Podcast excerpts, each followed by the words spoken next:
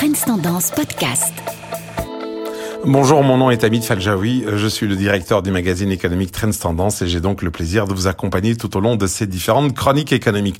Alors la bourse se porte bien, merci pour elle et pour ce premier semestre de l'année 2020 on peut résumer la situation assez simplement. Bah, c'est un semestre historique. Jamais les marchés ne sont tombés aussi rapidement et ne se sont relevés presque aussi rapidement. Alors si on se focalise uniquement sur le deuxième trimestre 2020, on constate que le Bel 20, donc l'indice de la bourse de Bruxelles, a gagné près de 15%, c'est pas mal du tout. Et c'est presque aussi bien que Wall Street qui a donc bouclé son meilleur trimestre, tenez-vous bien, depuis 1998, avec une hausse de 20% depuis le 1er mars dernier. Alors vous avez parlé des crises, mais de quelle crise parlez-vous, cher monsieur? Eh bien oui, c'est vrai, l'indice de la bourse américaine vient d'effacer les trois quarts du crack lié à l'épidémie du coronavirus. Alors c'est en soi un exploit, et d'ailleurs l'or se porte aussi très bien puisqu'il tourne autour des 1800 dollars l'once. Alors bien entendu, ces performances étonnent quelque peu ceux et celles qui ne sont pas des habitués ou des experts de la bourse. En gros, c'est vrai, si la bourse américaine se porte aussi bien, c'est parce que le gouvernement américain donc a lancé des plans budgétaires massifs et aussi parce que la Banque centrale américaine, la Fed, a injecté beaucoup d'argent dans les rouages de l'économie américaine.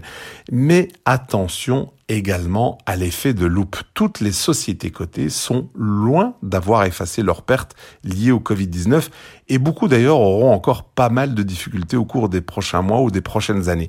Alors ce que je veux dire par là, eh bien c'est que les indices boursiers dont je vous ai parlé sont influencés par la présence de valeurs technologiques comme Apple, Amazon, Facebook ou encore Microsoft.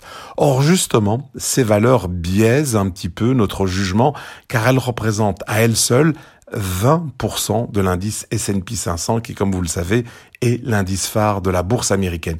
Et d'ailleurs, pour vous montrer qu'il y a deux mondes en bourse, les valeurs technologiques et puis les autres, il suffit de regarder le poids de ces valeurs technologiques. Aujourd'hui, Apple pèse plus de 1500 milliards de dollars en bourse.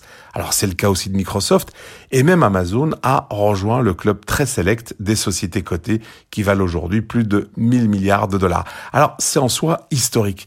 Et juste pour vous donner une idée encore plus précise, Apple vaut aujourd'hui pratiquement à elle seule autant que les 40 actions de l'indice CAC 40 de la Bourse de Paris. En clair, une seule action, Apple, vaut autant en bourse que 40 sociétés aussi prestigieuses que Airbus, BNP Paribas, Crédit Agricole, Bouygues, Carrefour, Danone, AXA, Hermès, L'Oréal, Michelin, Pernod Ricard, Peugeot ou encore Renault.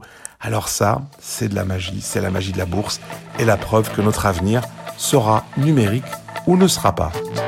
Ce podcast est également disponible sur tendance.be slash podcast et sur les principales plateformes d'écoute classique.